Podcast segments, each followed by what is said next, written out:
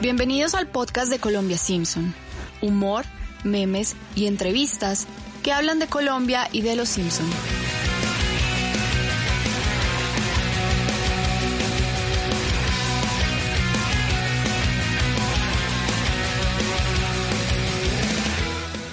Hola a todos los oyentes de Colombia Simpson. Eh, como muy bien lo saben, estamos grabando desde nuestras casas, acatando las medidas del gobierno nacional pues, para evitar la propagación del COVID-19. Precisamente este será nuestro tema, pero lo vamos a abordar desde un punto y es desde el punto de los medios de comunicación y cómo estos los, eh, lo han cubierto durante este mes largo que el eh, este mes que el coronavirus llegaba a Colombia.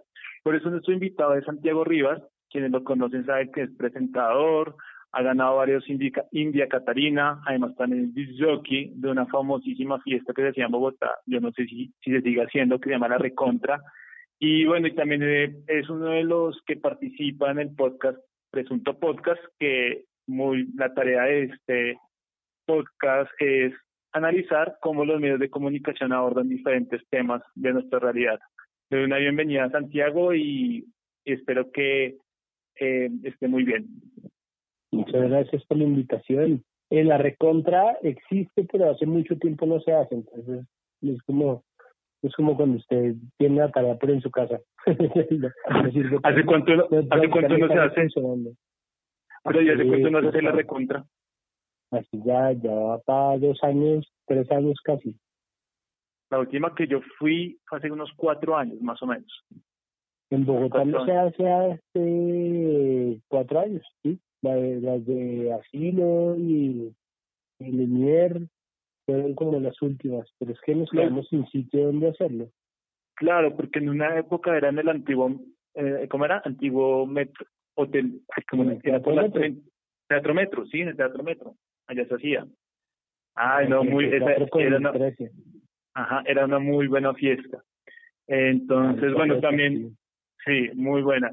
Y también saludo a Wallace, que es nuestro productor, eh, que es, gracias a él hace, hace posible este podcast. Espero que esté muy bien en su casa, Wallace. Bien, tranquilos, acatando las, las, las órdenes. ¿Ahí me escuchan bien? Sí, muy bien. Ah, bueno, acá estamos acá, juiciosos en la casa, produciendo podcast con Colombia Simpson y nada, un saludo especial para Santiago. Antes de entrar al tema, antes de entrar al tema como tal, Santiago, ¿qué opinión le merece Kurt Brockman, el periodista de nuestra serie?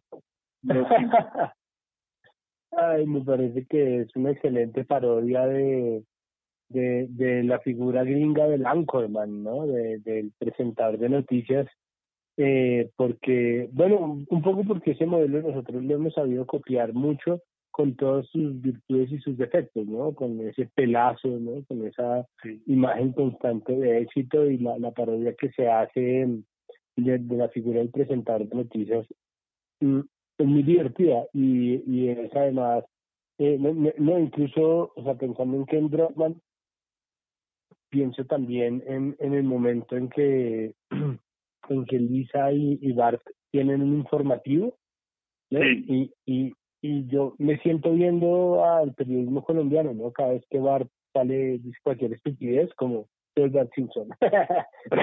como, e, es, es, es, es, un retrato de, de, de la aspiración a, a, la visibilidad por el drama y eso pues obviamente es, es tal cual lo que a nosotros nos aqueja en los medios. Bueno, una de las tantas cosas. Sí, pues los, los amigos de Bart, que soy Bart Simpson, ¿no? Era es increíble eh, yo cada vez que recuerdo ese capítulo, perdón, cada vez que veo a un presentador de un canal muy importante de nuestro país, me acuerdo de Bart Simpson. Es, es increíble.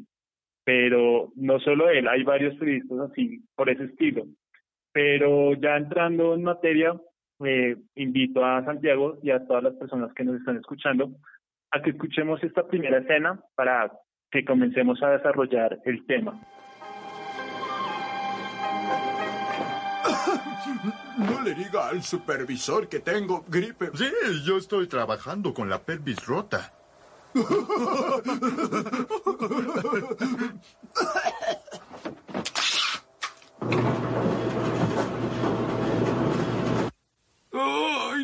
llegar mi aflojador de cítricos. Papá, te llegó esto por correo.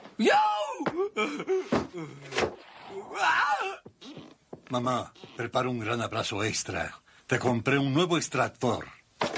Oh, Dios mío, están entrando gérmenes de gripe por todos mis poros. Oh. Feliz cumpleaños. Feliz cumpleaños.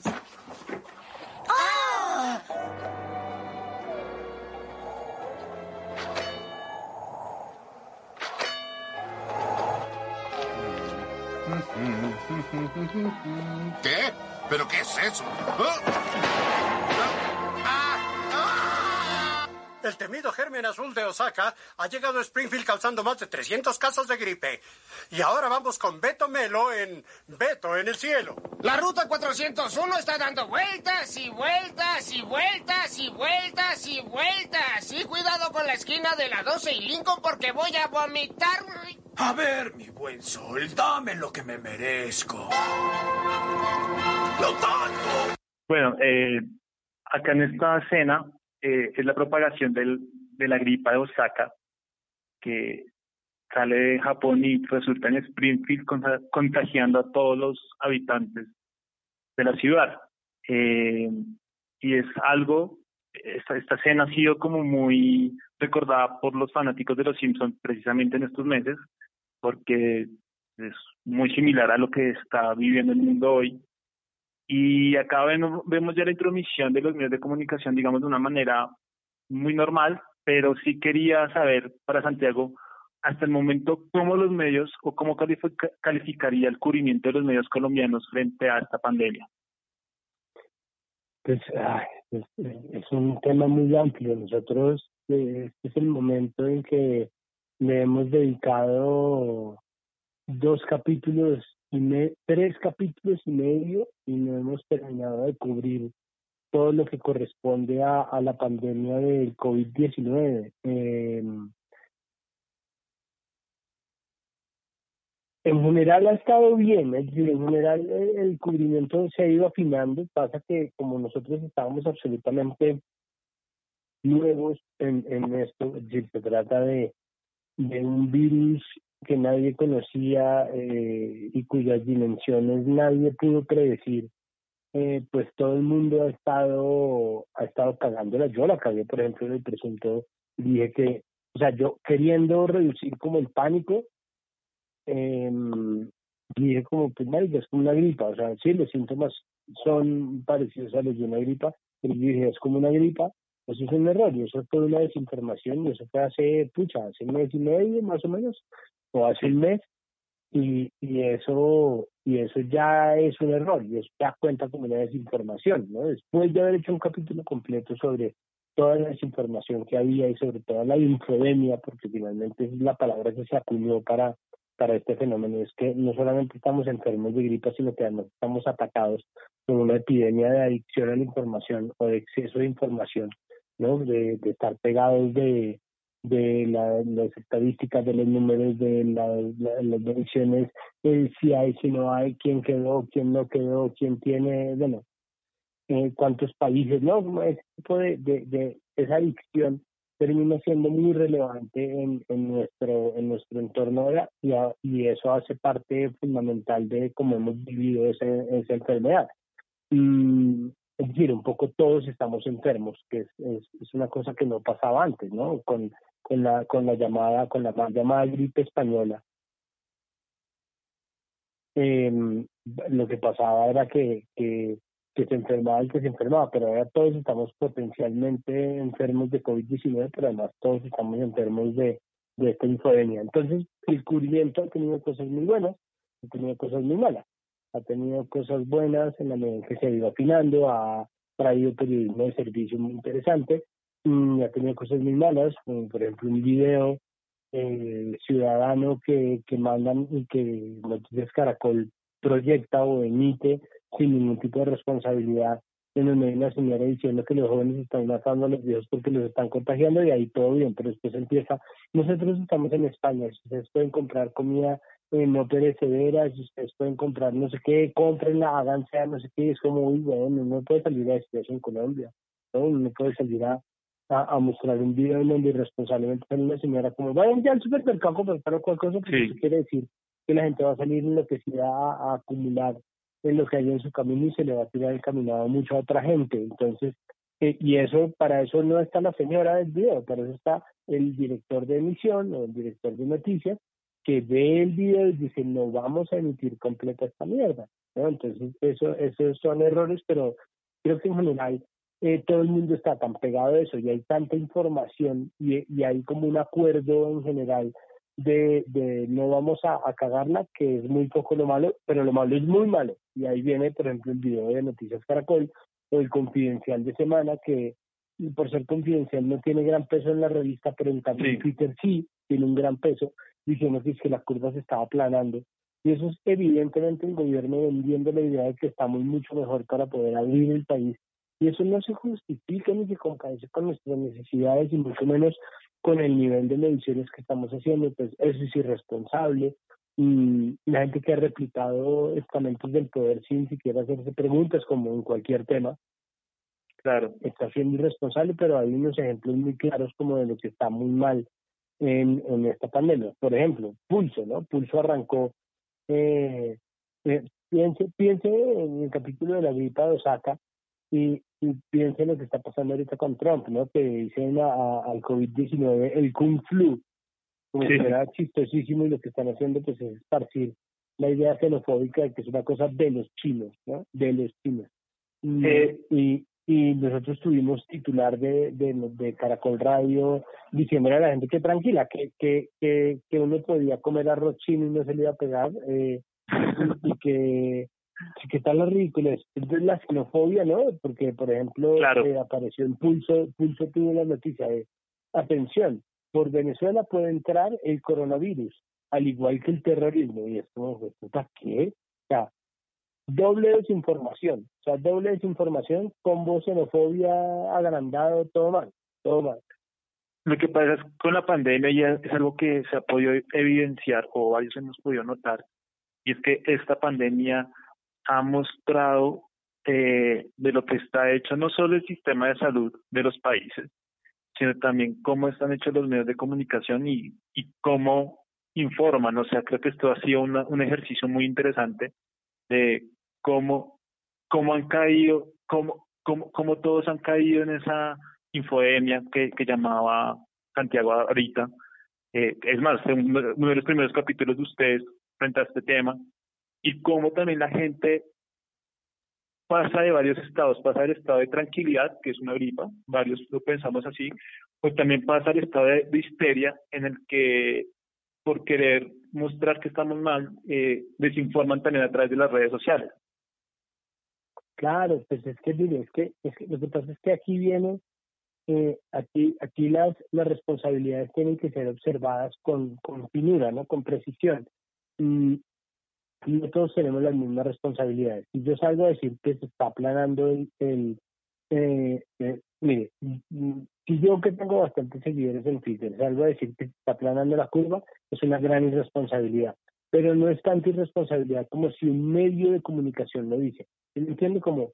Eh, entonces, la, la, la responsabilidad o el sentimiento o la, el concepto de corresponsabilidad eh, hace que nosotros estemos obligados a entender eh, el sistema como o, el funcionamiento de, de, todo el sistema de salud de la mano de los medios, de la mano de los esquemas y de las organizaciones, de, de la mano del poder y su organización, ¿no? de los estados centrales, de los gobiernos distritales, todos estamos unidos, eh, todo es un sistema que hay que, que hay que que entender en, su totalidad y que no puede funcionar una cosa sin la otra. Entonces, eh, puede que yo no tenga tanta responsabilidad como un medio y puede que una persona eh, que acaba de llegar a Twitter y, y, abrió su cuenta hoy tenga menos responsabilidad porque tiene menos gente a la cual está potencialmente desinformando, pero todos hacemos parte de esto, ¿no? Todos hacemos parte de las noticias falsas,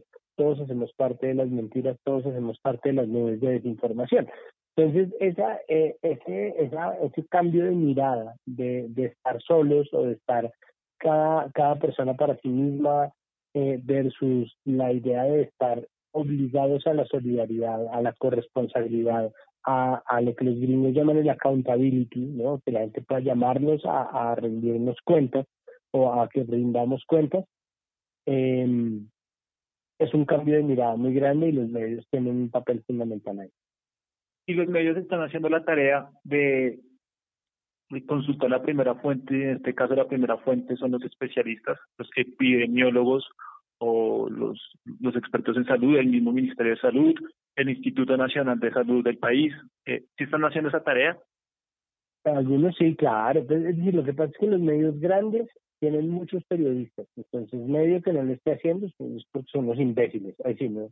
Eh, como les de, como les de, como les de, si tú no aprendiste dos idiomas durante la pandemia, eh, y, no escribiste un libro y no bajaste tres kilos, te falta disciplina. Pero bueno, si tú tienes una planta de 100 periodistas, o, bueno, si uno tiene un reportero y no lo mandó al IMS y no lo mandó después a salud, uno es un imbécil, o sea, el que faltó disciplina, ¿no? Es, es, es una, es, ese es el, el 101, pero no tiene que, de hecho, lo que es importante en este caso es eh, tener muy claro qué responsabilidad tiene que tener el mapa, ¿no? Y saber hacer las preguntas correctas, eh, porque, por ejemplo, ¿no? Como si a nosotros nos dicen, pues es, es lo mismo, como si nosotros nos dejamos meter el cuento de que se está aplanando la curva, ¿no? Eh, pero nadie se hace la pregunta de cuánta gente están testeando, pues entonces es muy fácil comerse ese cuento. Si todos como, como país decimos como, ah, no, es que dijeron que están aplanando la curva y seguramente mucha gente lo dijo, seguramente mucha gente se lo creyó. Eh, eh, si eso se empieza a difundir, si eso se vuelve el mensaje, entonces es, importante, es decir, es un problema, ¿no? Eso es un problema grande, es un problema global. Por eso digo, todos hacemos parte de la desinformación, todos hacemos parte de, de, de quien replica y quien no replica, y si cada retweet es cariño, y cada persona que le crea a semana que se está planeando la curva, ¿no? Eh, está, está cayendo víctima de, de una desinformación que solamente acentúa la gravedad de, del mal. Mm, entonces, pues la fuente se está consultando porque no hay de otra, eh, pero, pero hay mucha gente que no está fijándose muy bien en qué dice la fuente, tal o cual. Y eso, ahí es donde yo creo que está la diferencia. la gente que es capaz de confrontar fuentes, la gente que es capaz de establecer un mapa, la gente que es capaz de darle herramientas al público para que interprete y entienda, como no. Eh, hay un conflicto, hubo en algún momento un conflicto entre el Instituto Nacional de Salud y el Ministerio de Salud, o por ejemplo Patarroyo, ¿no? Entonces, si uno cubre Patarroyo como fuente primaria, uno tendría que hacerse preguntas. Los del espectador se las hicieron, ¿no? Hicieron las preguntas acerca de Patarroyo, verificaron el mensaje de Patarroyo, hicieron un, un, un chequeo de antecedentes de Patarroyo y dicen, pues mire, este no es el tipo idóneo para hablar de esto, y él está saliendo a, a avalar lo que está haciendo el gobierno, un poco porque se le da la gana, pero sin ningún tipo de acreditación para hacerlo ya, ya que Santiago menciona Patarroyo, eh, no sé si vio un meme que nosotros hicimos hace, eso fue muy chistoso, fue una, o sea, como que si lo adivináramos lo que fuera a pasar, dos días antes de que Patarroyo saliera a hablar, nosotros hicimos un meme, no sé si se acuerda de la cena, Santiago, de la, en donde Homero va a la universidad y le dice al profesor como, qué pena profesor, yo soy experto nuclear, he trabajado años en esto y sé cómo se maneja una máquina de, una máquina de protones. Es la escena y se enciende el, la escuela o la, el centro educativo. Y nosotros hicimos el, el, capítulo de Estúpido Nerd. Exacto. Y nosotros hicimos el meme de Homero, pusimos la cara de Patarroyo como Homero y decíamos y decía Patarroyo, eh, qué pena, pero yo llevo años trabajando en la contra la malaria y sé cómo funciona esto de cómo manejar la, vacuna Y la gente, es increíble, la gente se ponía brava que porque no respetábamos a una eminencia, entonces decíamos, creo que acá la labor, y eso también es una tarea de nosotros, es como a través del humor y la sátira y un meme podemos criticar, pero también estamos dando la, la oportunidad que la gente se pregunte, bueno, ¿y esto es por qué hacen este chiste? Entonces, ya que estamos en la era de la información, pues uno puede investigar qué ha pasado con Patarroyo y sus vacunas o su vacuna contra la malaria y los años en los que ha estado trabajando en esto. Entonces es un ejercicio muy interesante, eh, ya que Santiago acá lo mencionó, eh, eso, eso que hizo el espectador estuvo muy bien. Claro, es que bueno, eso es lo bueno de tener uno a Pablo Correa editando Ciencia del Espectador, ¿no? Exacto. Y que, creo un que... tipo que, que conoce a los científicos, que trabaja con los científicos, y que los mira, que los observa, que los desenmascara eh, y que por lo tanto tiene todos los papeles y todas las herramientas para, para desentrañar esto. Pero mire lo que yo le digo, por ejemplo, con respecto a la corresponsabilidad. Ustedes no tienen la responsabilidad de ser educadores. Ustedes, está bien que hagan el cuestionamiento y que hagan humor y que obviamente den la información que puedan dar y ojalá la información verificada. Todo eso está bien, pero no es responsabilidad de ustedes educar a la gente, sí, es decir, ustedes hacen lo que hacen, ustedes no pueden estar en la casa de cada colombiano, ¿no? Cada colombiano. Eh, en la casa, en cada casa de un niño, papá, papá, ¿por qué Patarroyo no es una eminencia? ¿No? Para decir, hola, soy de Colombia Simpson y vengo a contarte por qué Patarroyo no es una eminencia. o sea, eso no, no como el de Simpson, como, papá, papá, ¿qué es la energía nuclear? Ah, qué bueno que me preguntas, Tommy, soy Tommy McClure, ¿no? Entonces, de, eh, de salir de la nada explicando, pues ahí hay una responsabilidad de los colegios, hay una responsabilidad de las universidades, hay una responsabilidad de los medios, porque nosotros no tenemos muy claro y no tenemos una buena educación científica como país. Entonces, es muy fácil meterme los dedos a la boca. Cuando yo estaba en el colegio, Patarroyo era una eminencia. Es que yo alcancé a crecer para verlo caer, ¿no? Y ahora, y ahora estamos enfrentando dos problemas que son análogos, pero que, se, pero que se contradicen constantemente y es, por un lado, tenemos la sobreinflación de personas, ¿no? Esa mierda de tener ídolos es una cosa muy peligrosa porque, pues porque, marica, es decir, porque no, porque no vale la pena de verdad desvivirse tanto por gente a la que no le importa y por gente además que tiene defectos, ¿no? Y esto es como lo que pasa con el uribismo y lo que pasa con los caudillismos nuestros, ninguno como el uribismo, pero, pero al mismo tiempo tan parecidos todos entre sí, ¿no? Eh, eh, de estar dispuestos a, a justificarle cualquier huevona a una persona solamente porque es nuestro líder, eh, que, que, nos conformamos eh, en busca de felicidonia eh, en torno a una figura tan, tan difusa y tan, tan oscura y tan, tan truculenta.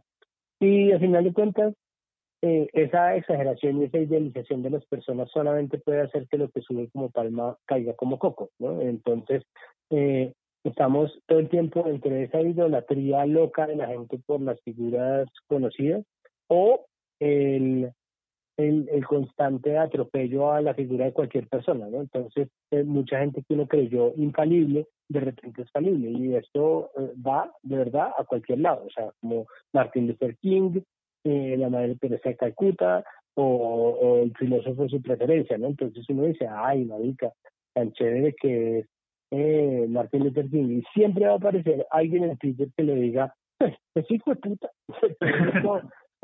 Sí. no sabía que Martin Luther King en 1957 le pegó una bofetada, no sé quién, es como, ay, marica, ¿no? Entonces, cancelado, cancelado, este no, cancelado, cancelado, cancelado. Entonces, estamos entre idealizar a la gente y cancelar a la gente, y necesitamos un sistema educativo global, ¿no? Como en general en el país, que nos brinde herramientas para lidiar con uno y otro fenómeno.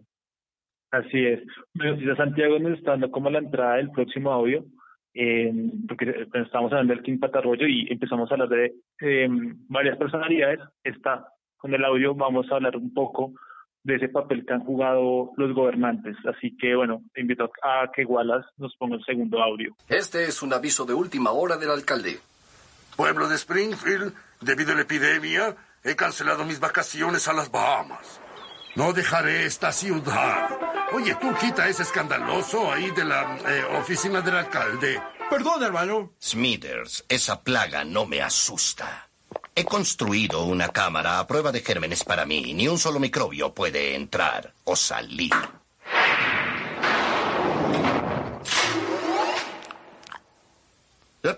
¿Quién diablos eres tú? Tranquilo, inventa una buena historia. Yo soy el señor Burns. ¡Oh! ¡Queremos una cura! ¡Queremos una cura! pues la única cura es el descanso. Todo lo que les den solo serán placebos. ¿Y dónde los conseguimos? Tal vez hay en este camión.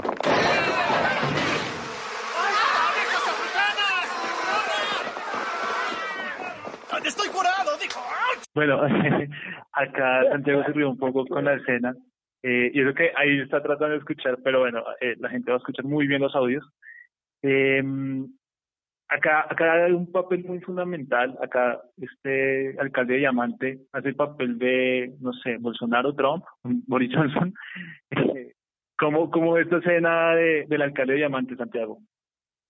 Pues sí, es decir, existe, pues lo que existe es, es que mire que incluso los Simpson, que han predicho todo, todo cuanto ha pasado, de bueno, de malo, de apocalíptico y de, de complejo en, en nuestra historia, eh, eh, nunca no está predicho en, en, este en este capítulo la intensidad de eso, porque es que si fuera el COVID-19, eh, Diamante nunca jamás se habría podido ir a, a las Bahamas, ¿me entiende? Como no habría podido irse de vacaciones.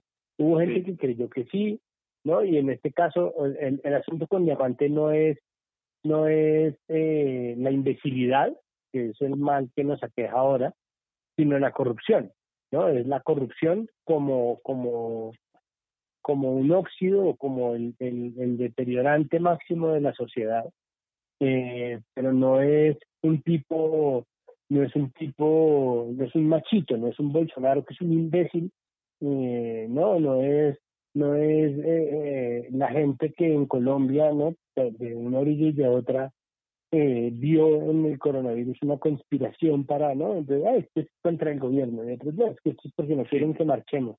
Eh, el, sí, pero y Duque, Duque se contuvo, es decir, donde vivimos en este caso hubo, obviamente ha habido voces, ¿no? Como de, no, pero porque vamos a cerrar el país, Duque alcanzó a decirlo, menos mal ha escuchado a los expertos, tenemos una, además, tenemos una colombiana que es Tulma Cucunubá, ¿no? que, ha dado los consejos, pero, pero digamos sí estúpidos como, como Trump como Bolsonaro, que no tienen un pelo de brutos, pero que esparcen y promulgan y predican la imbecilidad como, como un estilo de vida, son por supuesto los que los que han generado eh, el caldo de cultivo para para este tipo de pandemia. ¿Qué pasa qué pasa por ejemplo en el en el en ese capítulo, que es que yéndose eh, de Springfield, eh, Diamante no, no representa ningún peligro. En este momento nosotros no podemos tener, por ejemplo, al, al Congreso sesionando, no deberían, no deberían sesionar virtualmente, nosotros no podemos tener, eh, no, no podemos tener eh, la, eh, gente en las calles, no podemos, no, eh, eh, es, es, es, de una gravedad que ni siquiera los Simpson podrían haber creído y en ese sentido eh, se hace se hace muy interesante de ver que, que fue puta, claro, la corrupción ya está cambiando, ¿no? Y ahí, y ahí sí. empieza, ahí empieza la, ahí empieza Cristo a aparecer, pero, pero qué, pero perdónenme, voy a, voy a, retomar el hilo. Ahí, ahí con la corrupción obviamente empezamos a aparecer, pero es una corrupción muy distinta. En este caso, el caso de Diamantes como la negligencia, ahorita es la Procuraduría denunciando que hay un, que hay un, cartel del COVID-19. Horror. Sí, eh, Santiago, y vea que, a ver, algo que hemos, nos, nos hemos dado cuenta y es que, por ejemplo, Duque también se ha convertido eh, en su propio medio de informar, ¿no? Sobre la pandemia, eh, con todo este Consejo de Ministros que hace todos los días a las seis de la tarde. ¿Cómo usted cree que ha funcionado este ejercicio que ha hecho Duque? Eh, uf, eh, pues sí y no. Eso siempre, eso siempre sirve. Lo que pasa es que nosotros no sabemos todavía para qué esa, esa, ese papel de Duque policomunicador en todos los formatos que ha hecho, pues eso simplemente es un reflejo del populismo latinoamericano de ahorita, ¿no? Y ese populismo a mí me recuerda pensando en los Simpson mucho como Hank Scorpio, pero pero Hank Scorpio es un tipo perfectamente capaz y Van Duque no lo es, ¿no? Eh, es, es, es divertido porque porque se trata de, de una, una, una forma de, de encarar el problema que es eh, más, más, más tilín, tilín que cualquier otra cosa. Entonces, que si ha funcionado, pues ah, de pronto sí, pero al mismo tiempo no creo que le sirva ahí para lo que él está buscando ahí, que es recuperar su credibilidad y hacer lo que Semana le ha dicho, que es, eh, vea papito, aproveche que esta es la narrativa que su gobierno necesitara, ¿no? Para, para, para las banderas, las banderas, otra vez dándole agenda las banderas, es hora de tomar las banderas. Mire a su copiloto guardaderas, mire esto y mire, vaya vaya, resuelve ese problema. Pues eso no le está funcionando porque la gente no cree en Duque pero al mismo tiempo, si el tipo está de verdad manos a la obra, o sea, mientras el man tome las decisiones que son, puede hacer todos los programas de televisión que se le da puta gana. Eso es lo que quiero decir. O sea, si el toma las decisiones que son, no pone atención a los expertos, tiene como prioridad absoluta el bienestar y la vida de las personas, y ojalá la vida digna, ¿no? más allá de si son o no venezolanos o pobres o migrantes o guerrilleros o guerrilleros o lo que se le dé la gana, ¿no? si él tiene como prioridad la vida de las personas y toma las decisiones correctas, por favor, que salga en calzoncillos bailando, que vuelva a hacer malabares con un balón como la foca maestra, que no me importa, ¿no? Entonces creo que pasamos un punto en donde ya es como, ah, haga lo que se le haga, pero haga, haga, haga lo que lo que tiene hacer bien, hágalo bien. Todo lo demás bien pueda pararse en la cabeza y haga entrevistas y eh, dirija su formato. Si, si lo que quiere hacer es presentar de televisión, está bien mientras por la tangente se aprecia. Bueno, Wallace, invito a que Wallace pregunte, que también está que se pregunta. Santiago, sí quería preguntar una cosa, y era como volver también un poco al, a los medios de comunicación grandes versus los medios de comunicación más pequeños, y es puntualmente sobre el mundo digital, ¿no? En, eh, los medios digitales tienen que competir ahorita con grandes plataformas o grandes canales como puede ser Caracol o RCN. Pero ¿hasta qué punto o cómo manejar esa responsabilidad de la información de todo lo que es el COVID-19 y todo, todas las secuelas que deja, pero también eh, de vender, porque ellos también necesitan números que tienen que llevar usuarios a sus páginas. O sea, usted cómo ha visto que han manejado medios mucho, mucho más pequeños, pues que Caracol o RCN, digamos hablando digitalmente, este punto, que pueden titular o vender las notas de cierta forma en las redes sociales, pero que también pueden confundir a, a la gente. Pues a mí me parece que es que la empresa periodística tiene, la empresa periodística tiene una, eh, a ver, es que las empresas periodísticas tienen formas distintas de hacer. A mí no me parece que se deba tratar eh, el periodismo como un negocio convencional. Entonces, claro, se necesita una serie de resultados inmediatos y eso está bien. Pero yo todavía creo que solamente el prestigio cimenta la operación a largo plazo de un medio de comunicación. Eh, y, y temo por, por los medios que se dirigen en el río. ¿no? Yo temo por, por los fenómenos de opinión o los medios que se editorializan demasiado eh, pero no sé cuál sea, cuál pueda ser el resultado de eso, salvo por un ejemplo que es el de RCN Televisión. Y RCN Televisión logró repuntar gracias a, a un componente o a lo que los periodistas deportivos llaman un revulsivo inesperado que, este, que fue la repetición de Betty la Fea. Mm, seguramente una inyección de plata por parte de la pauta gubernamental muy grande, ¿no?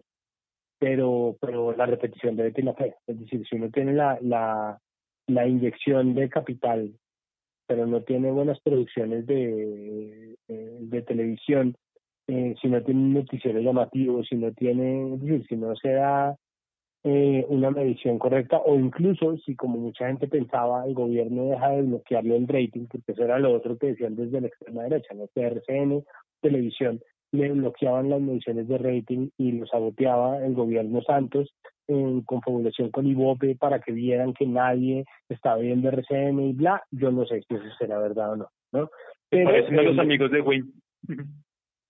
Sí, exacto. los de Win, que son los primeros que están eh, que están eh, bloqueando y, atacando a, la gente que, muestra sus ratings, ¿no? Que lo tira. Y eso es eso es una, una absoluta demencia. Em, entonces, bueno, eh, los medios, es decir, los medios, ¿cómo lo resumo para no hacer un podcast completo hablando de esto? El, es importante que los medios recuerden que hay muchas formas de conseguir eh, clics. no, no necesariamente uno hace clics cagándola, ¿no? no necesariamente son eh, los clics, eh, o, o no son necesariamente el sensacionalismo y la mentira lo que le trae a uno clics. Es, es, eso, es un, eso es un mito y eso es eh, una, un horror que, que, que, se nos haga creer que es o, verdad o clic, ¿no? O buena información o clic. Uno puede titular bien, uno puede titular eh, con palabras indexadas, uno puede titular atendiendo las necesidades de Google, uno puede hacer un montón de, de cambios en, su titulación, en el diseño de noticias, eh, sin necesidad de, de, desinformar y, uno puede conseguir los clics de cualquier manera. Eh, si uno está apelando al sensacionalismo, es simplemente un mediocre. No, me parece que, eso sea signo de ninguna otra cosa ni síntoma de ninguna otra enfermedad. Eh, la cosa es, claro, son eh, eh, son necesidades que apremian de alguna forma, pero al mismo tiempo, y esto es lo otro, no creo que la plata esté necesariamente en, en, en, en los clics. Me parece que eso es una, es una irresponsabilidad y una cortedad de miras que, que lo que hace es dar al trasto con el ejercicio de los medios. Y para mí el mejor ejemplo es Arcadia. La prueba fehaciente de que el asunto con Arcadia es censura es que Arcadia era el único medio de la casa semana que estaba teniendo holgadamente su autosostenibilidad. Si no era como que estuvieran de bling bling y botar para el techo, pero, pero sí eh, tenían plata suficiente para sostener su operación con suscripciones. no, no, no necesitaron en ningún momento eh, de, de una inyección de pauta, no necesitaron de pauta gubernamental de nada, no necesitaron de, de nada Ellos solitos con sus suscriptores sostenían su revista, cosa que la revista Semana muchas veces se ha visto a gatas para hacer, ¿no? Entonces, Arcadia era, si algo, un ejemplo de gestión y un ejemplo de sostenibilidad. Entonces, achacarlo a, al aplazamiento de la Feria del Libro, eh, decir que, que Arcadia no era sostenible económicamente, que nadie lee sobre cultura, es mentir eh, y desconocer además que sí existe un camino, ¿no? Sí existe un camino para hacer eh, uno un periodismo bien hecho eh, que atienda a su público, porque por supuesto Arcadia estaba pensado para un público y era un público que tenía ciertos números y sin subestimar a la gente, que es el otro gran, eh, la otra gran enfermedad de la que sufrimos todos en Colombia, es que nosotros subestimamos a la gente. Entonces nosotros creemos que periodismo popular es el equivalente a periodismo para imbéciles y, y la, por ejemplo, la, el periodismo de, de Candela Estéreo o el, periodismo de Olímpica Estéreo eh, es periodismo para idiotas cuando la gente no es idiota, la gente se le puede contar perfectamente qué es lo que está pasando en el planeta sin incurrir en chistes flojos sobre los chinos, chistes flojos sobre los venezolanos, sobre las venezolanas, chistes flojos sobre los pobres, chistes flojos sobre los negros, chistes flojos sobre los maricas, chistes flojos sobre todo. Entonces, eh, la excusa de que algo es popular o, tiene que ser popular no me parece que sea una razón para hacer un mal trabajo. Y en eso es el error en el que caen las emisoras musicales, sí, pero también muchos medios que, se supone que son de la gente, ¿no? Empezando por Pulso. Pulso, Pulso tiene como bandera, como es que eso es lo que lee la gente, ¿no?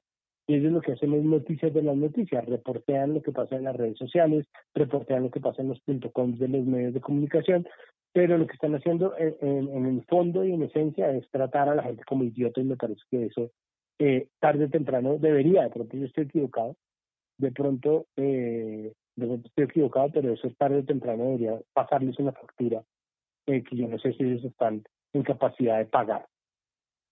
Claro, y ya, ya que Santiago está hablando como de, de esos como niveles, o sea, creo que eso también es un problema de clasismo, que Colombia sufre, sufre un problema de clasismo muy evidente y en todas las esferas, y, y pasa pues en los medios de comunicación, la crónica roja, por ejemplo, muchas veces, más allá no, no se le critica por su estilo, sino, o sea, como por, porque la ley de la gente de barrios populares, un ejemplo, ¿no?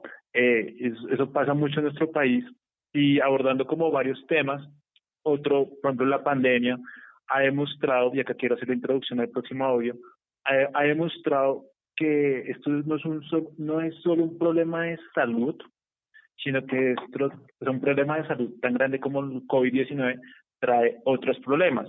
Trae el problema económico, trae el problema de violencia intrafamiliar, trae el problema de la pobreza, de la misma educación que Santiago estaba hablando a- anteriormente y también de salud mental. Así que pues hago la invitación a que escuchemos este audio y seguimos con el tema. Mamá, ¿me das más jugo de naranja?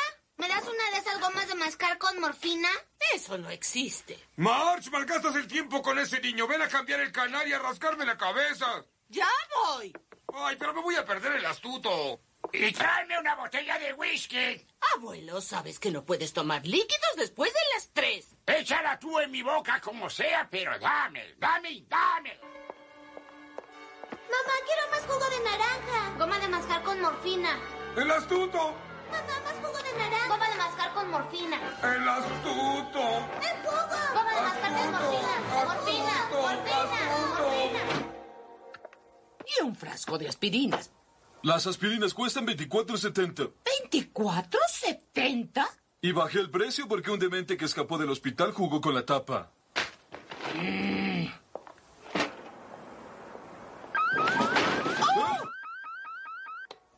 Válgame, señor. La alarma debe estar mal.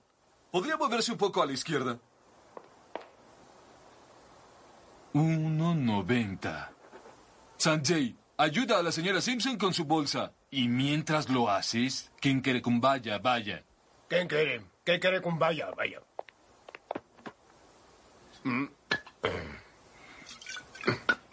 Ah, señora Simpson. No pagó esta botella de whisky escocés Coronel Manuel Rangel. Oh, no.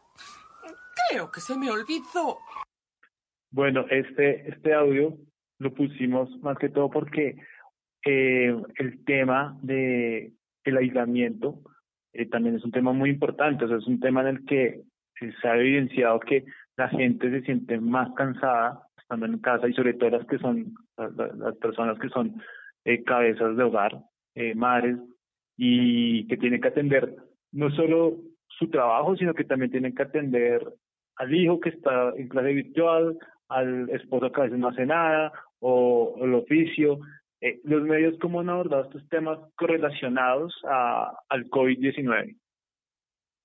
Pues, marica, eso ha sido un cubrimiento disperso, porque tiene que serlo. Eh, nosotros hicimos una, una, un capítulo eh, específicamente hablando sobre las poblaciones más vulnerables de, la pandemia, ¿no? Y sobre, sobre cómo se cubre a las familias y a los abuelitos, ¿no? Que es la, la, el eufemismo ridículo y el diminutivo con el que se trata a las personas mayores mm, y a los ancianos y a los viejos eh, eh, para, para buscar, ¿no? Como para hacer, eh, ah, eh, para no ser violentos, ¿no? Es- Esa, esa idea que nosotros tenemos cerrada sobre la acción afirmativa y sobre la corrección política, lo que hace es em, muchas veces empañar el eh, empañar nuestra manera o, nuestra capacidad de llamar a las cosas por su nombre. Y me parece que eso es un problema,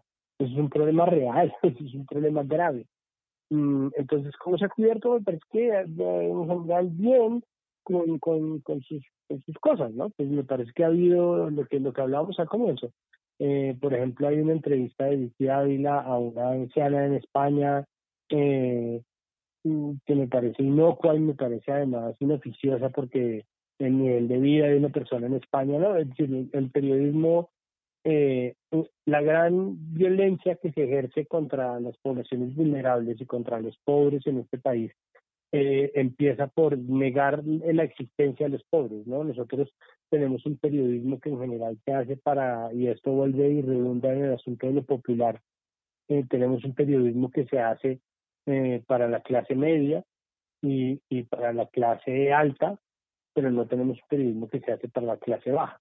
Y nosotros creemos que, que, a, que a los pobres eh, se los debe desinformar para que no se vuelvan de izquierda. Yo no sé exactamente qué es lo que lo que se cree, yo no sé cuál es la, la idea sobre la cual se hace eh, el periodismo popular en Colombia, pero es un periodismo que muchas veces peca por irresponsable en, eh, en la medida en que, en que minimiza los problemas, eh, acude a fórmulas fáciles, a lugares comunes, eh, no sé, e, eso me parece que es la primera barrera del clasismo.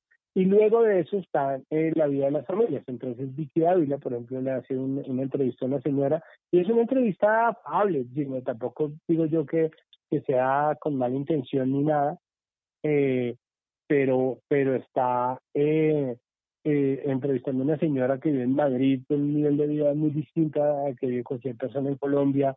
Eh, un poco, un poco eh, para, preguntarle y pedirle que se quede en su casa y obviamente buscando hacer periodismo de servicio y, y buscando diseminar el mensaje de que la gente debe quedarse en su casa. Entonces eh, acaba por, por, por incurrir en, en bobadas como desconocer que hay mucha gente que no puede quedarse en su casa. Es tan simple como eso.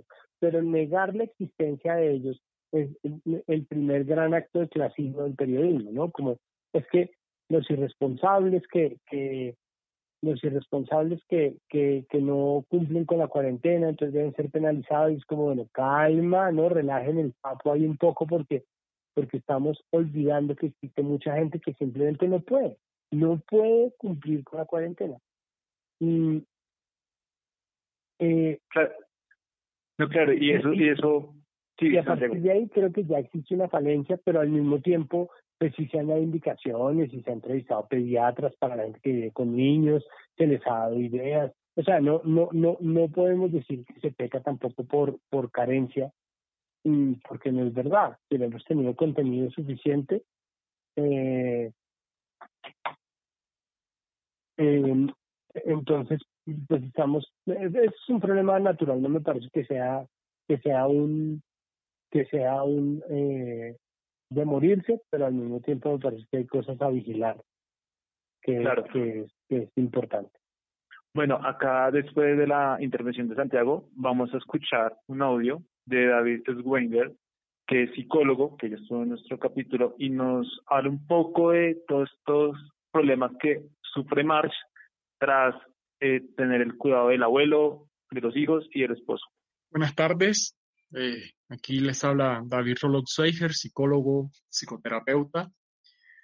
Ante la situación actual y ver la referencia al capítulo de Marsh en cadenas, cuando Marsh se ve completamente abocada por las presiones debido a los ACA-flu, sucede algo que no es que no pertenece solamente a los Simpson, pertenece a la a un fenómeno mucho más general y es la redistribución de las labores en el hogar. ¿A quién le toca a cada quien?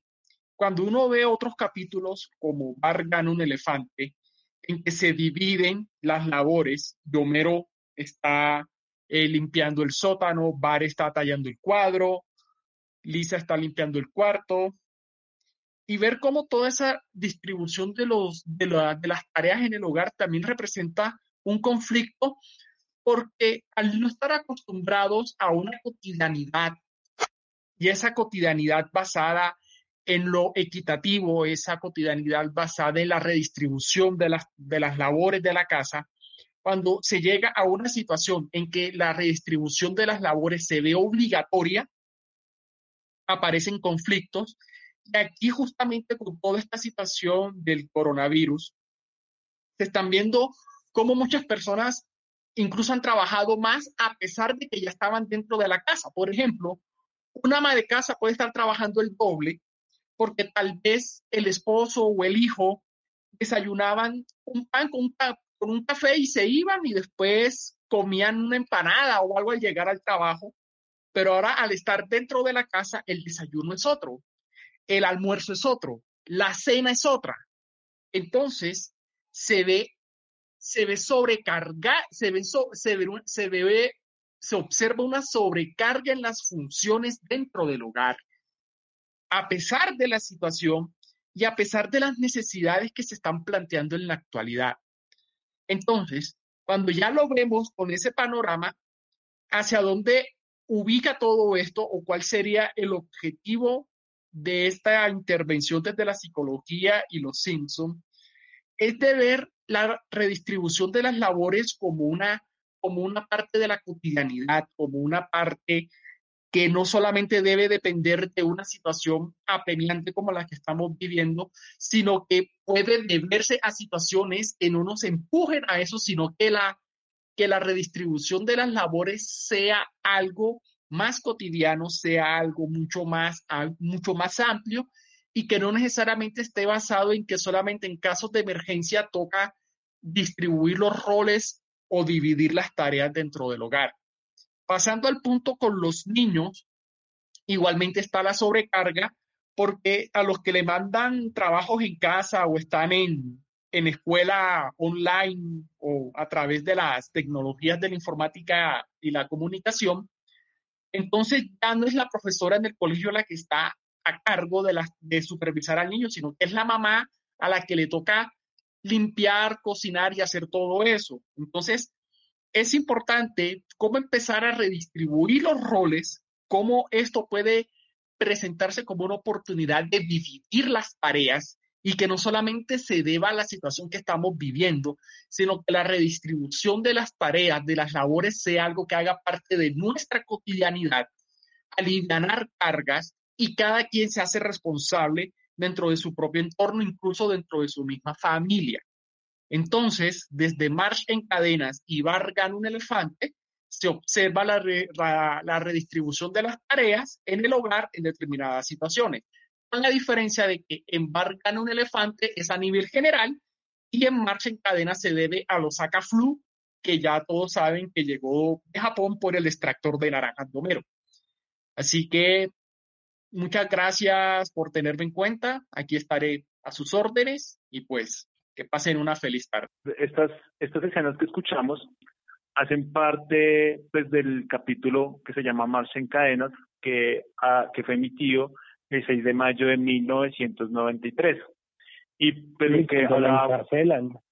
Exacto, cuando la encarcelan y que al final eh, el, eh, Springfield quiere que ella vuelva, que salga del, de la cárcel y todo, y, y es un final muy muy peculiar porque sale la estatua de Jimmy Carter, si no estoy mal, y le ponen ah, el pelo. le ponen el pelo de marcha.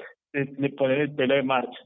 Y es muy chistoso, vuelvo y repito, porque, o es curioso porque Bill Oakley, que es uno de los guionistas, que fue uno de los guionistas de este capítulo, tuvo que salir a decir hace unos días que por favor le bajaran a la histeria, ellos hicieron este capítulo fue en referencia a una, a una pandemia, una gripe en Hong Kong en 1968, la cual generó miles, miles de muertes y que se generó pues en, en, en Hong Kong y que la mitad de las muertes que se produjeron en el mundo fueron en China.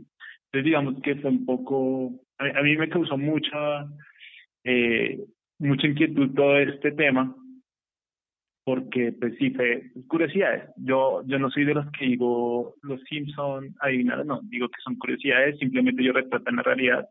La realidad es cíclica a veces, o sea, lo que pasa, lo que pasó hace 40 años vuelve y pasa hoy. Pero, pero de otra manera, ¿no? Eh, voy a invitar a Wallace a que nos ponga otro otro audio de los Simpson para que sigamos hablando de este tema. Interrumpimos buscando el sol para un boletín especial. Crisis nuclear en la planta Springfield. Olvide el cabello, dame el colorete. Estamos al aire. Recibimos información de que ha habido un accidente en la planta de energía nuclear de Springfield. ¡Ay, Dios mío! Tenemos en la línea al director Montgomery Burns. Señor Burns. Hola, Kent. Ahora los hábiles y capacitados técnicos de nuestra planta se encargan del problema serenamente. Dios mío, danos valor en los momentos de angustia. al público que no existe ningún peligro. En realidad, todo está bajo control. Señor, ese es mi traje contra radiación. ¿Cómo diablos voy a saber?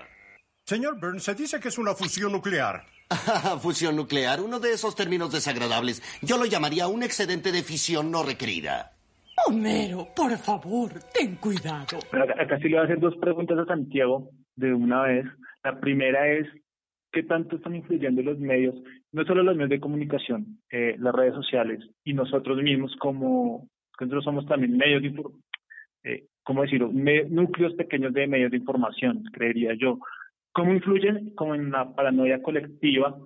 Eh, y la otra pregunta y es si, los si el periodismo ha caído en sesgar la opinión de los expertos para que estos digan lo que la gente a veces quiere escuchar. Sí, pues, pues a ver, eh, con respecto a la paranoia, volvemos a, algo que su merced mismo dijo. Pues esas cosas que pasaron hace 40 años vuelven y se repiten, y eso es, pues eso es eh, eh, nietzscheano, eso es eh, simplemente, bueno, simplemente, ¿no? O sea, como si fuera cualquier cosa, pero eso es eh, la idea nietzscheana del eterno retorno, ¿no? Es eh, la idea de que nosotros volvemos a hacer las cosas que alguna vez hicimos una y otra vez. Em, eh, y esa, esa noción eh, acompaña la historia de la humanidad y, y, se lee y se lee se lee en círculos tan tan tan qué tan tan tan cortos o tan largos como se necesite, ¿no? Ahorita nuestro, nuestros referentes ya no se fue a 40, sino a 100 años, a 102 años, a la pandemia de, de influenza de, de, 1918. Mm, con todo lo que se parece y todo lo que no se parece de esta época con esa época. Eh, pero curiosamente algo que efectivamente se parecía y que existió y que seguirá existiendo, pues es la paranoia, ¿no? Lo que pasa es que en este momento se encuentra acentuado por la capacidad que tienen las redes de amplificar cualquier mensaje en segundos, ¿no? El mundo es un lugar mucho más pequeño ahora, eh, la información viaja mucho más rápido, pero la paranoia y la naturaleza humana siguen siendo las mismas. Nosotros no somos miedosos eh, gratuitamente. Nosotros somos eh, miedosos porque la evolución nos obliga a ser miedosos. Nosotros no tenemos miedo porque sí, nosotros no, es que seamos una especie de, cobardes, es que necesitamos tener miedo. O sea, nuestro miedo sirve un propósito y en ese sentido eh, nuestros mensajes de miedo se amplifican mucho más rápido de lo que se amplifican los mensajes de tranquilidad. Pues nadie nunca jamás ha diseñado una alarma que diga que todo está bien, ¿no? La alarma de todo está bien no existe. Homero la intentó, pero no pudo. Sí, Homero, Homero la intentó, exacto. Todo está bien. pero esa alarma nadie la quería. Yo no me lo habría pues, aguantado. y, y, y, con razón. nadie necesita que... No, es, es, y eso está estudiado en primates y en animales de, de, de todas las especies. Todos tienen un llamado para cuando llega el depredador, para cuando hay algún problema, cuando hay un enemigo que tienen que enfrentar, mientras que el llamado de hay comida a la vuelta es un llamado relajado que la gente sigue en su, o que las poblaciones siguen a su debido tiempo. Entonces, eso pues es simplemente eh, normal. Y eh, por supuesto, nosotros como, como humanos, eso lo que está obviamente dando cuenta es del, de, de nuevo de nuestra responsabilidad compartida como eh, difusores de información. Eh, nosotros tenemos una responsabilidad en la difusión de la información y cada persona es un medio, cada cuenta de redes sociales es un medio y por supuesto ahí va de la mano con lo que él estaba diciendo. Nosotros tenemos que entender que hacemos parte del tejido. ¿no? Cada vez que la social bacanería habla de, de la idea del tejido social, que suena tan mamerta, pero que es tan pues está refiriéndose precisamente a eso, que nosotros necesitamos del resto de nosotros. Cada uno de nosotros necesita el resto y es importante que, que nos mantengamos unidos, no necesariamente unidos eh, físicamente, unidos en nuestra idea del mundo. Si nosotros tenemos una idea del mundo en donde somos indivisibles, en donde somos uno solo, eh, es mucho más es mucho más eh, probable que, eh, que, prosperemos.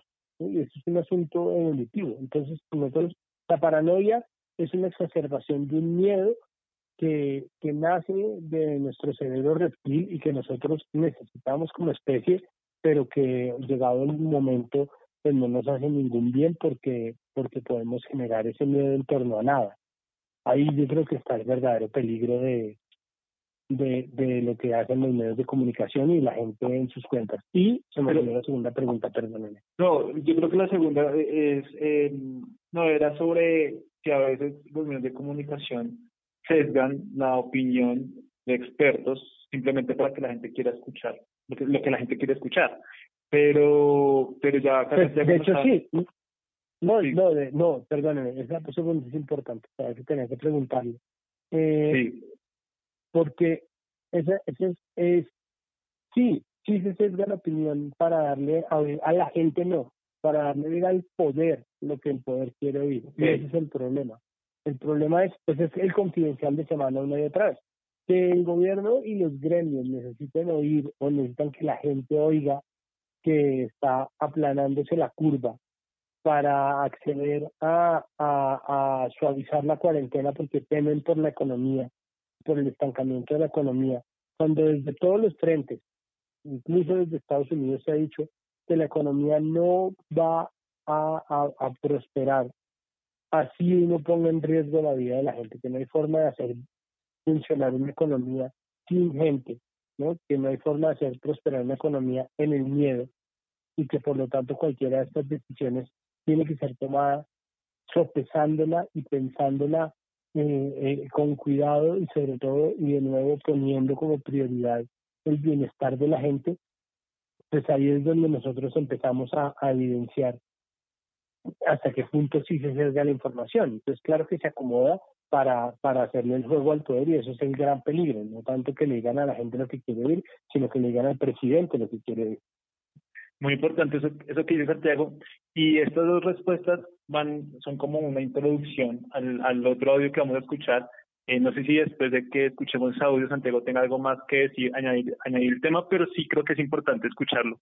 Estamos a punto de ver las primeras imágenes de la nave espacial que lleva al común y corriente Homero Simpson y queremos... ¡Ah! Señoras y señores, parece que perdimos la imagen, pero lo que hemos visto habla por sí mismo. La nave espacial Corber al parecer fue invadida o conquistada, por decirlo así, por una raza superior de criaturas como hormigas. Es difícil saber a estas alturas si van a devorar a los astronautas o solo a hacerlos esclavos. Lo que sí es seguro es que nada los detendrá y estarán aquí. Yo por lo pronto les doy la bienvenida, extraterrestres, y les recuerdo que como personaje conocido de la televisión, puedo serles útil en conseguir a otros humanos para llevar a cabo las tareas que ustedes digan. Sí, todo está resuelto, ¿sabes? Era una falsa alarma. Parece que un cuervo voló cerca de nuestro sistema de alarma. Gracias. Bueno, prevaleció su opinión sobre la histeria nuclear. Les prometo ser más confiado y menos extremista. Excelente. Bien, chao. Acá, acá unimos dos, dos escenas de dos, de dos diferentes capítulos, pero que están muy correlacionadas y es sobre la descontextualización de los hechos, que para nosotros puede ser algo muy peligroso y muchas veces puede llegar esto como a procurar procurar una primicia, como le pasa a Kurt Brockman dando la noticia de las hormigas extraterrestres. Eh, Santiago, usted recuerda una, y esto lleva a las fake news. En, en este mes se han producido fake news dentro de los medios eh, cubriendo este tema. Claro, pues es decir, eh, ha, ha, habido, ha habido ¿Cuál recuerda? Mm, yo me acuerdo de un video, pero yo creo que los medios alcanzaron a cubrirlo, pero rápidamente se desmintió, que eran las declaraciones de, de Rodolfo Ginás que corrieron ah. por WhatsApp. El problema es que los medios están cubriendo muchos redes. Entonces, eh, creo que hay un problema adicional a las fake news y es que el cubrimiento de las fake news muchas veces no, no hace suficiente énfasis en el hecho de que se trata de mentiras eh, y, termina por mm, por dejar esos mensajes por ahí flotando mm, irresponsablemente pero pero pues eh, sí, sí eh, eso es algo que estamos aprendiendo a hacer todos, ¿no? Eh, pues bueno, ¿cuáles son las fake news? Por ejemplo, cuando se trata de una gripa, que no es del todo un bulo, ¿no? Pero es una desinformación y, y como tal debe ser verificada y requiere que se trate con cuidado. En algún punto, eh, yo no sé si ah, toca revisar Colombia Check, pero por supuesto que ha habido noticias falsas. Hubo un video falso del Ministerio de Salud, me acuerdo, eh, que les tocó salir a decir, ojo, que este video no es, no sé qué. decir, eh, por supuesto ha habido, ha habido noticias. Eh, mire que los audios que usted ponía me recordaba eh, algo, eh, un, un ejemplo buenísimo de calamidad, bueno, no buenísimo, digo, un ejemplo muy, muy vigente de calamidad eh, y la información con respecto al poder eh, es el desastre de Chernóbil. Pues, de hecho, eso que, que están haciendo ahí eh, es una parodia o están haciendo un recuento de lo que pasó en Chernóbil en 1986 y un poco también de lo que pasó en Bhopal en la India en el 84 eh, por parte del eje occidental de la Guerra Fría, ¿no? el eje capitalista de la Guerra Fría y son desastres en donde se acaba con la vida de la gente eh, y el poder pide que se niegue la gravedad y la magnitud porque teme perderse, teme, teme que se vaya a perder el poder de, de quienes se encuentran arriba en estos momentos. Y eso es parte de nuestra historia, ¿no? Nosotros sentimos que la calamidad atenta contra cosas que no tienen importancia como nuestro propio poder político.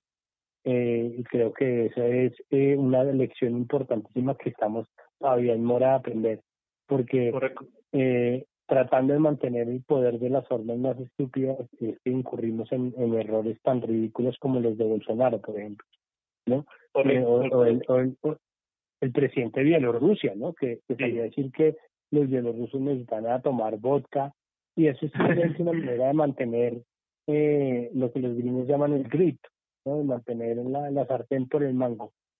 O ponen los partidos de Millonarios Unión Magdalena mientras se quema el Palacio. El, el Palacio. El problema sí. es que ese, ese problema duró tanto tiempo que no pudieron dejar de pasarlo en directo al final. O sea, al final terminaron, eh, al final terminaron pasando las imágenes y, y terminó saliendo el noticiero la retoma. Pero, pero y aún así, o sea, incluso con las imágenes en vivo no hubo información eh, verificada de lo que estaba pasando. Así es, eh, y Santiago, ya para, para ir terminando y cerrando este capítulo, y, y pues, va relacionado a lo que a lo último que hemos estado hablando, y es eh, cómo manejar ese, a ver, yo, yo lo digo de lo personal, me he dado cuenta que en redes sociales se maneja mucho esa, ese tema de no le creo nada al gobierno, usted lo decía ahorita, como el gobierno es un gobierno que la gente no confía, pero también se manejan estas teorías conspirativas. Entonces, el gobierno no está ocultando los muertos por coronavirus 19, por COVID-19. Eh, el gobierno no sé qué, pero uno después escucha al ministro de, de Salud, Fernando Ruiz, y o, o, al, los, o los mismos expertos de, del Centro Nacional de, de, de Salud del país, y dicen, estamos trabajando las las, las pruebas de hace 15 días, vamos 15 días atrasados. Hay veces que la gente no quiere entender eso, ¿no? Como que también hay una, como una nube negra de, de tanta desconfianza que también terminamos desinformados por eso. Pues es que eh, es que el, el, el gobierno, el problema es que eso de nuevo es una corresponsabilidad, porque es que el gobierno eh, odia las conspiraciones hasta que le funcionan, ¿no? Sea, el claro. gobierno odia las teorías de conspiración hasta el momento en que puede salir a decir que las protestas son auspiciadas por los rusos, ¿no? El gobierno odia las conspiraciones o, o ama las conspiraciones hasta que le tocan a ellos. Entonces, esa irresponsabilidad de, de difundir eh, eh, o de propagar teorías conspirativas estúpidas para justificar eh, sus propios problemas o las falencias del sistema, eh, lo que hace es precisamente propiciar que con el tiempo la, la gente vaya a creerse cualquier teoría conspirativa, incluso las que atentan contra la estabilidad de sus preciosas instituciones. Eh, pues sí, es, es, muy fácil caer en eso. Nosotros pensamos, o nosotros tenemos una narrativa que está muy cifrada en el monopolio del control. y, y el monopolio del control eh, se nos escapa y parte de nuestro miedo, o mejor dicho, nuestro miedo empieza en el momento en que nosotros no tenemos el control sobre las circunstancias, eh, que es casi nunca, pero tenemos la ilusión de que es casi siempre. Sí. Mm, ¿a ¿Esto a qué va? Pues a que nosotros tendemos a creer en conspiraciones porque no podemos creer que nosotros mismos por nuestra propia mano seamos tan profundamente incapaces ¿no? y, y, y, tan, y tan susceptibles a, a hacernos daño y a, y a malograr eh, nuestras propias circunstancias. ¿no? Entonces, para eso existe una, una lectura, una perspectiva, una navaja, que es eh, un corte teórico, un corte retórico, que es la navaja de Handel. La navaja de Handel es un principio que eh, postula que uno no debe achacar a la conspiración o a la maldad lo que se puede entender a través de la incompetencia. Y creo que ese es el caso específico de lo que está pasando con el COVID-19. ¿no? Nosotros, eh, en nombre de, qué sé yo, qué eh, caudillismos o en nombre de qué sé yo, qué posturas o en nombre de qué sé yo, qué victimizaciones históricas que son reales, hemos decidido creernos cualquier conspiración que nos viene y eso solamente es una medida de hasta qué punto no confiamos en nuestras instituciones. Y es importante no tomarlo en cuenta, eh, pero sí en cambio utilizarlo como una medida de cómo nosotros entendemos el mundo. Ok, ya para finalizar, nosotros la primera es la primera vez que hacemos esto y es que en nuestras redes sociales preguntamos para que la gente como participara en el podcast y entonces hicimos la pregunta de cómo la gente estaba viendo a los medios de comunicación. Voy a leer unos cuatro trinos nomás para no, no extendernos de varios usuarios. Por ejemplo, Javier Arley eh, nos dice que, lo resumo así, Noticias 1 dice, el ciudadano de a pie no está para seguir eh, endeudándose con más créditos. Caracol y RCN eh, informan como gobierno abre oferta de créditos a familias colombianas para que alivien su situación económica. Eh, es como acá él nos pone como esa diferencia entre estos medios de comunicación. Por ejemplo, Felipe del Castillo nos dice, los medios juegan un papel muy importante que es informar. En mi caso me parece que están abusando de la información de COVID-19, además de la cortinilla de la música de terror. eso, Uy, eso, es, eso sí es absolutamente terrible que es apelar a, a, las emociones, ¿no? Y de nuevo, eso es eh, como, como, como la gente ve ese, ve ese, ve los noticieros en, eh, ve los noticieros en, en los almorzaderos, eh, ve los, eh, de los noticieros en, los correntazos, de los noticieros en su casa mientras hace oficio, el noticiero del mediodía es el peor de todos y es un reflejo de ese clasismo del que estábamos hablando. A mí me gusta este comentario de, de un arroba muy chistoso, a, a J como cuatro ceros, que lo pone como hemos conocido las casas de los periodistas. Los más ecuánimes, ecuánimes muestran una pared, los que posan de intelectuales dejan ver su, una biblioteca. Los faranduleros muestran la mejor ubicación y vista del apartamento. Y el más inocente, uno de City TV, eh, en el cuarto, que aún tenía pósters de superhéroes. es, es todo, algo para todo. Eh, y a ver, un, vamos a leer un último comentario, y es de, mm, de Juan Moreno. A mí me parece que lo han hecho bien, pues han cerrado en vender la importancia de quedarse en casa. Ahora bien, usted con que se vaya, usted con que vea la emisión de noche, ya se ahorra más la, las otras emisiones de la mañana y el mediodía, porque están hablando de lo sí, mismo. Sí, marica, es que, es que ahí de ahí estamos en eso, es que en, en, la emisión de la, de la, del mediodía y de la noche, de, de la tarde, pues de las 7, es, ah, no, uno verdad se puede ver el último informativo y tiene el resumen, ya todo el mundo está tranquilo y, y es difícil de ver. Mm, claro. pues sí, es decir, yo creo que, que como se está haciendo ahora, ha estado bien. Lo que pasa es que, bueno, es, es fácil, es fácil el, eh, es fácil que eh,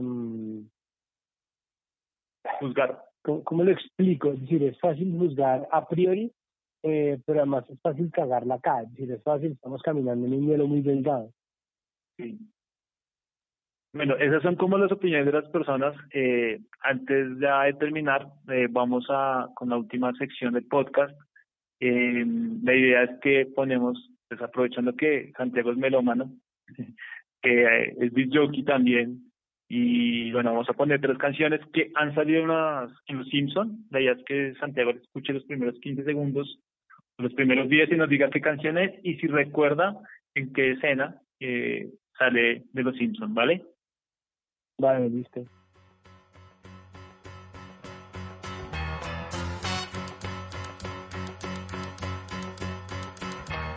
Tumble out of bed and I stumble to the kitchen. Pour myself a cup of ambition and yawn and stretch and try to come to life. Jump in the shower and the blood starts pumping. Out on the streets, the traffic starts jumping. Pero no logro acordarme de qué capítulo es que sale. Me ni siquiera me acuerdo quién es esta vieja que está cantando. Eh, porque ellos tienen varias estrellas country, pero esa no es Dolly Parton, esa es, bueno, la hija Shania Twain. Bueno, Pero la, no, no canción, recuerdo. la canción es la de Dolly Parton, Night to Five. Ah, míralo.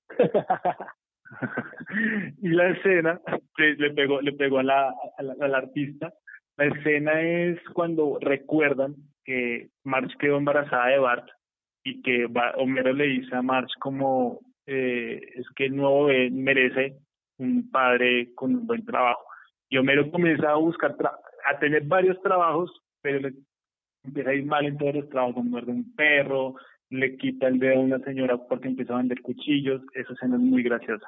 Es de ese capítulo de esta canción de Dolly Parton que se llama Night to Five. Eh, vamos con la segunda canción. Ah, invito a Wallace a que nos ayude con la segunda canción.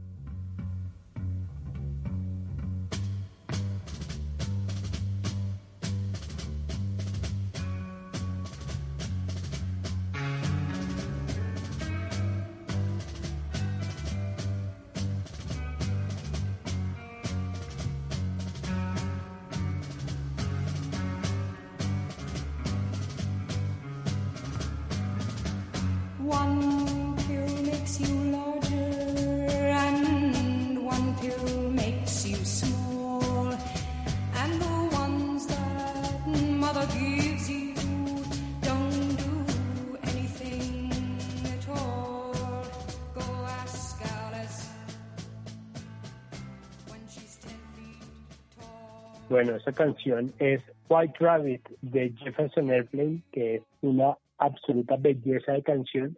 Y si no estoy mal, esa empieza a sonar, como es una canción sobre las drogas, esa empieza a sonar, el, si no estoy mal, cuando recogen la cosecha del jugo de vegetales de los hippies y la combinan con la cosecha de marihuana de los hippies. Y, y ahí empieza la gente a tomar y empieza a sonar esa canción. Y si no mal es eso, si no es cualquier otra escena de estupefaciente que ha tenido. es esa, es esa, esa escena. ¿Wallace se acuerda de esa escena?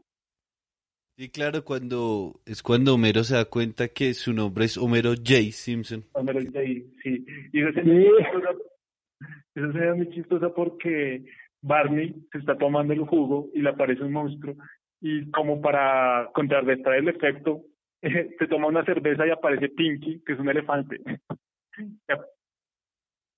y, y aplasta al monstruo. Es, que yo, yo estoy seguro de que esa, yo no, yo no lo puedo probar, pero yo estoy seguro que ese es el origen de la marca de Lyrium Tremens. Esa escena de los Sí. Simpsons. Yo no sé qué tan vieja sea esta cerveza, pero si ustedes han visto, el Lyrium Tremens tiene eh, como Sí. logo el elefante rosado. ¿Sabe que no me había caído en cuenta? Lo, voy a, lo, lo, lo vamos a investigar. Pero es, esa teoría está muy interesante. y la última canción, yo creo que esta también la va a pegar. Esta es muy fácil. Posible que no le pegue.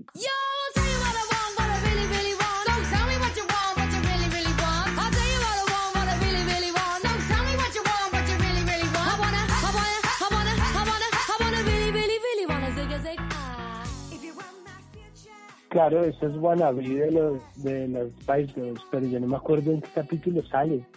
Eh, Sale. No, no recuerdo. No. No. Sale cuando Homero eh, reemplaza a, al rojo, en, eh, maneja un camión, una mula, por todo Estados Unidos y le dice a vamos a, poner música camionera y pone Ah, bueno. Sí, es un gran capítulo y, y una gran una gran escena.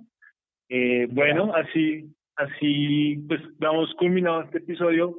No sé si Santiago quiere dejar una última reflexión de todo esto que hablamos, eh, con paralelo con la ayuda de los Simpsons.